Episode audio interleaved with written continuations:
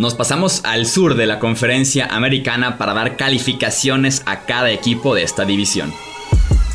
Hablemos de fútbol. Hablemos de fútbol.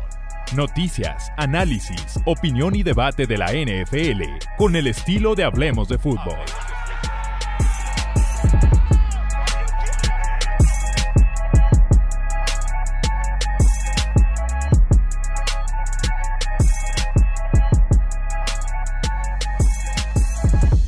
¿Qué tal amigos? ¿Cómo están? Bienvenidos a un episodio más del podcast Hablemos de Fútbol. Yo soy Jesús Sánchez, un placer que nuevamente estén con nosotros en este recap que estamos haciendo del draft 2021 de la NFL. Me acompaña, ya lo conocen, Álvaro Rodríguez para hacer justamente las calificaciones de esta división. ¿Cómo estás Álvaro? Bienvenido. ¿Qué tal Jesús? Encantado, con ganas de, ponernos ahora de, de profesor exigente y poner nuestro primer suspenso. Exactamente, lo, aquí un pequeño spoiler porque si tenemos que reprobar aquí a uno, tal vez un segundo equipo. Creo que esta división no me gustó tanto en términos generales y más viniendo del norte de la americana que los equipos lo hicieron creo yo mucho mejor en esa división tenemos que arrancar con los Houston Texans, que ya tienen cara de regañados conforme se acercan a presentar su tarea hecha en este draft 2021. En tercera ronda, el quarterback Davis Mills, también el wide receiver Nico Collins. Quinta ronda, el ala cerrada Brevin Jordan y también a Garrett Wallow. Y para cerrar sexta ronda tenemos a eh, eh, Roy López, prospecto de Arizona. ¿Qué calificación le diste a los Houston Texans? Yo les di un 4.5. Primer suspenso, creo que muy merecido, la verdad. Tenía un poco con lo que trabajar porque no tenían sus dos primeras elecciones, pero creo que tampoco lo hicieron muy bien. Totalmente de acuerdo. E, es eso, es eso. Era poco, pero aún así lo hicieron muy mal. Yo les doy un 5 de calificación. Aquí en México, por lo menos, de 5 para abajo todo sube a 5. Me, explico, si es un 2, ah. sube a 5. Si es un 3, sube a 5. Entonces, parejo de una vez el 5. vale, vale. Eh, empezamos con Davis Mills, que ya platicamos de eso en los peores picks del día 2 del draft. El hecho de que vayas por un quarterback 3 con muy poca experiencia, con tu primera selección del draft, esperar 67 picks para ir por Davis Mills además de ser, creo yo, un proceso equivocado por parte de un equipo que tiene un roster muy malo, te dice mucho lo que pudiera ser el futuro de Deshaun Watson eh, fuera de Houston o fuera de la NFL en general. Sí, yo creo que este pick indica que Deshaun Watson no va a jugar o bien en la NFL o bien en Houston el año que viene, pero mi duda es, con el roster como lo tienes, con el equipo como lo tienes sin Deshaun Watson, este equipo está eligiendo en el top 3 del draft el año que viene. Y en el top 3 del draft seguramente vas a elegir otro quarterback. Esto es así, ¿no? Porque los, equipos malos seguramente tienen carencia de quarterback. Entonces no entiendo mucho la selección gastar tu primer, tu primer pick de este draft, eh, esta selección de tercera ronda en un quarterback, cuando si el año que viene todo va mal y Mills empieza a jugar, vas a estar eligiendo en el top 3 y vas a elegir otro quarterback. No, yo no lo entendí la verdad para nada.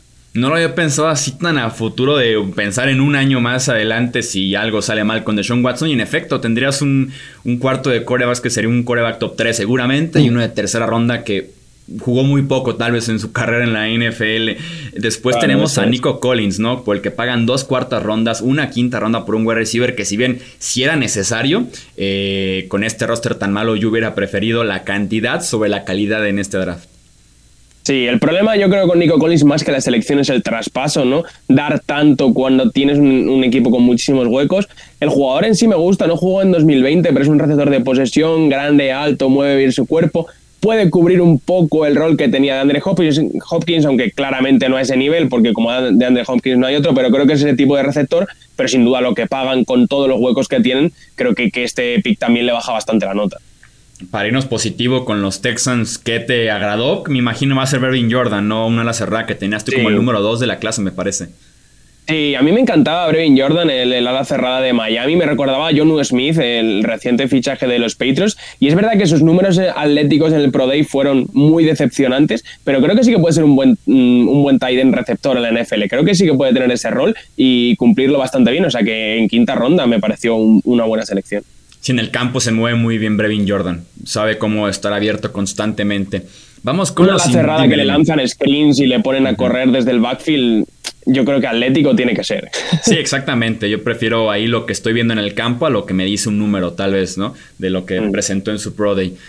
Vamos con los Indianapolis Colts. En primera ronda, el Edge Pay. En segunda ronda, otra vez fueron con la posición de Edge, eh, Dayo o de Jimbo. En cuarta ronda, el ala cerrada Kylen Granson. En quinta ronda, el safety Sean Davis. Sexta ronda, el quarterback Sam Ellinger. Y en séptima ronda, el wide receiver Michael Strachan. Y también el guardia Will Fries. ¿Qué calificación le diste a estos Colts? Yo le di un 7 a los Colts. Eh, la primera selección me gustó mucho, a partir de ahí... Coincidimos totalmente, les doy un 7 y fue porque Pay rescató esa, esa calificación con un edge seguro, versátil, que sabe cómo ganar, que tiene un perfil muy claro para poder eh, triunfar de diferentes formas en la NFL. Entonces, en ese sentido, encontrártelo además en el pick número 21 sin moverte me pareció un excelente pick el de Pay.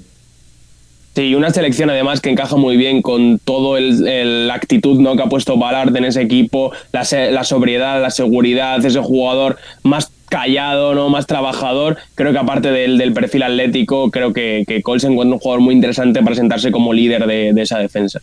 Sí, también necesidad tal vez número uno o número dos que tenían los Colts perdiendo 15 eh, capturas de coreback entre Justin Houston y Danny Coultry, que ninguno está de momento con el equipo. Después tenemos en la segunda ronda su único pick del día 2, otra vez pass rusher con Odeyingbo, un tipo que va a jugar tal vez hasta noviembre, diciembre o en una de esas hasta 2022 porque en enero se desgarra el tendón de Aquiles que no tiene tal vez la producción o la calificación muy buena, pero sí es un gran atleta y tiene el tamaño ideal para la posición.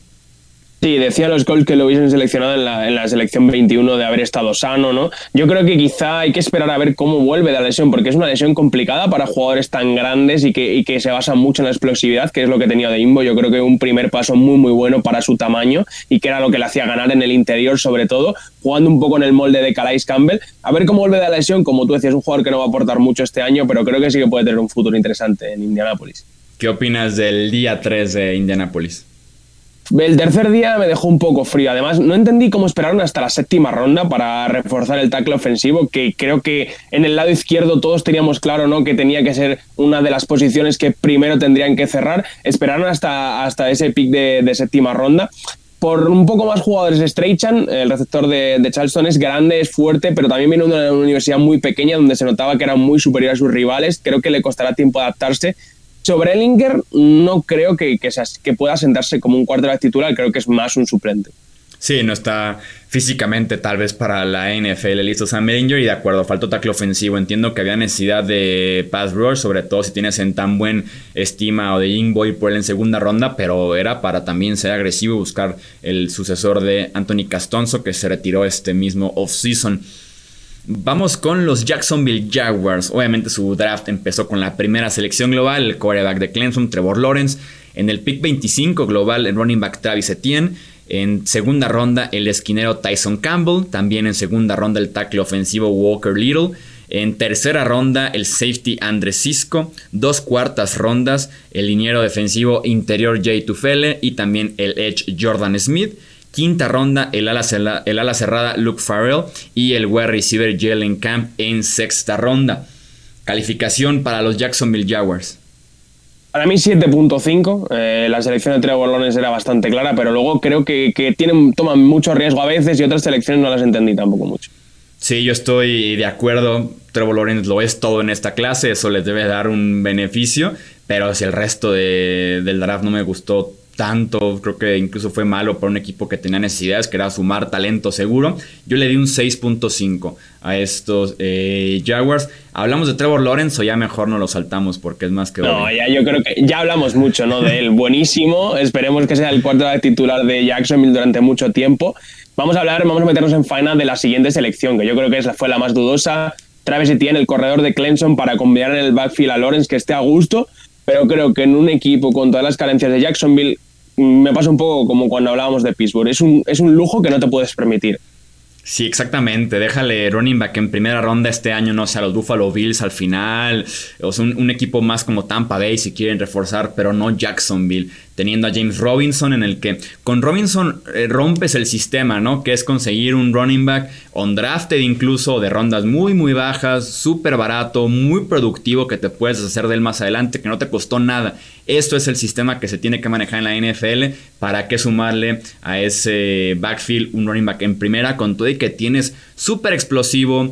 Pega el cuadrangular sin ningún problema, recibe la bola, la comodidad con Trevor Lawrence, aún así con todos los factores a favor, me quedo mejor con James Robinson y lo complemento en cuarta, quinta ronda con alguien que sea un poquito más para downs de pase.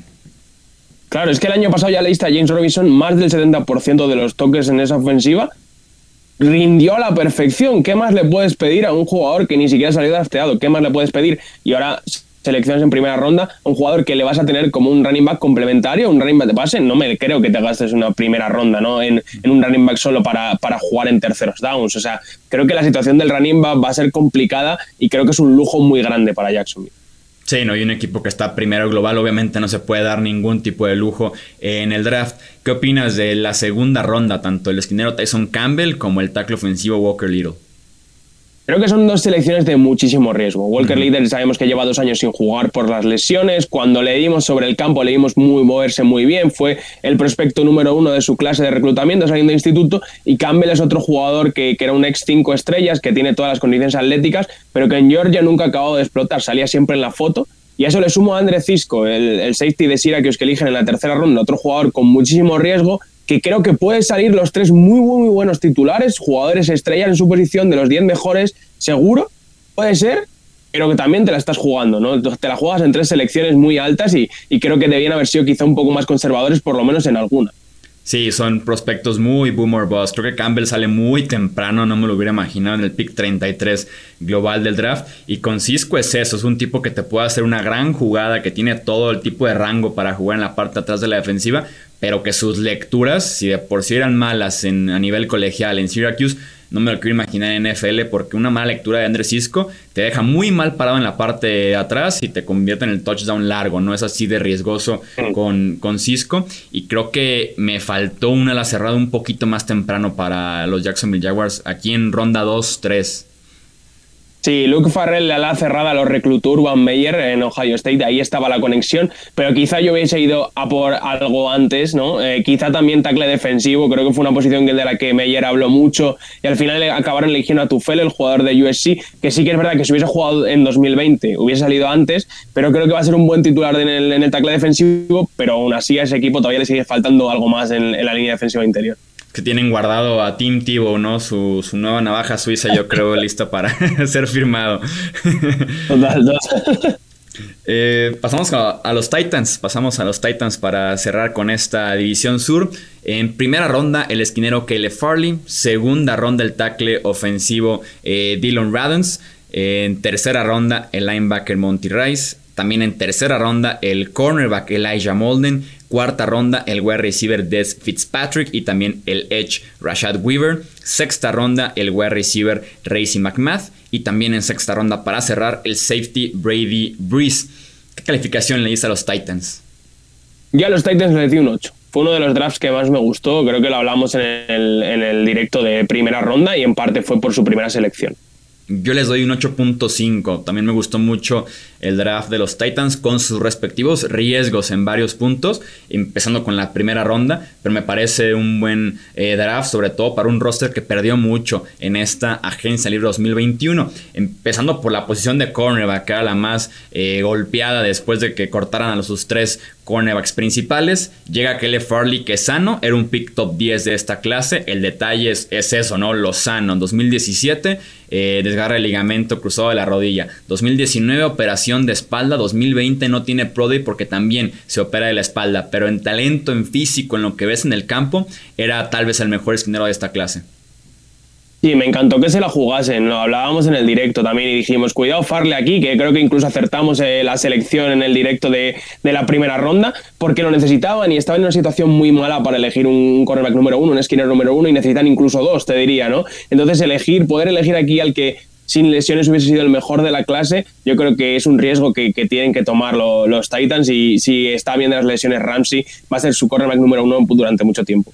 Y es un equipo que se ha sentido cómodo con picks arriesgados en ese sentido. El mm. mejor ejemplo hace un par de años Jeffrey Simmons, que resultó bien, un, que se lo encuentran en la final de primera ronda, cuando era también un pick top 15, top 10 de su respectiva clase.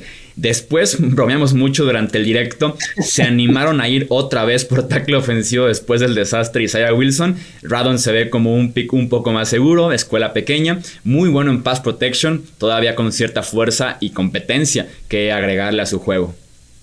Sí, yo creo que tackle derecho mejor que, que, la selección de Wilson va a salir, eso seguro. No creo que haya nadie con los problemas fuera del campo ¿no? que, que, tenía Wilson. Y yo creo que, que Raduns es una selección mucho más segura, tanto en el campo como fuera de él. Creo que es un jugador interesante, como tú decías, vino de, una universidad pequeña. Pero sí, al igual que hablábamos con Spencer Brown, que, lo comentamos en el, en el, draft de los Bills, no le vi dominar, a Raduns sí que le vi, sí que le vi ganar a la gente con la que, que se enfrentaba y ganarles sobradamente. Creo que, que puede ser un buen jugador en la NFL.